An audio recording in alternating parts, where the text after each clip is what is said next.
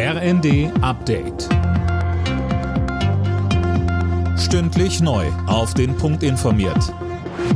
Ich bin André Glatzel. Guten Tag. Der Rechtsruck in Italien spaltet die EU. Während Politiker aus dem linksliberalen Lager eindringlich vor einer Regierung unter der rechtsradikalen Politikerin Meloni warnten, jubeln die Europaskeptiker wie die AfD. In Brüssel fürchtet man eine neue Blockadefront um Italien, Ungarn und Polen. Die Vizepräsidentin des EU-Parlaments Nicola Beer sagte bei NTV, wir werden diese neue Regierung jetzt an ihren Taten messen müssen. Da kommen natürlich ganz gehörige Fragen auf uns zu. Wie halten Sie es mit den Sanktionen gegen Putin? Wenn ich mir die Putin-Versteher und Putin-Freunde von Salvini und äh, auch Herrn Berlusconi anschaue, wie werden Sie in Sachen Behandlung von Minderheiten in Italien umgehen? Die umstrittene Gasumlage wird möglicherweise noch in dieser Woche gekippt. Damit rechnet SPD-Chefin Esken.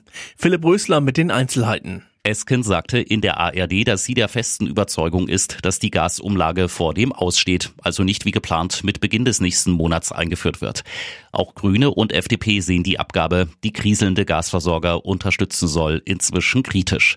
Gleichzeitig wird über eine Deckelung des Gaspreises diskutiert. Da ist die Finanzierung aber unklar, weil Bundesfinanzminister Lindner auf die Einhaltung der Schuldenbremse pocht. Im Iran gehen die Behörden weiter gewaltsam gegen regimekritische Proteste vor. Nun fordert die deutsche Außenministerin Baerbock Konsequenzen. Es sollen neue Sanktionen auf den Weg gebracht werden. Außerdem wurde der iranische Botschafter ins Auswärtige Amt einbestellt. Nach dem Dämpfer gegen Ungarn ist die deutsche Fußballnationalelf heute noch einmal in der Nations League gefordert. Der Klassiker gegen England steht an.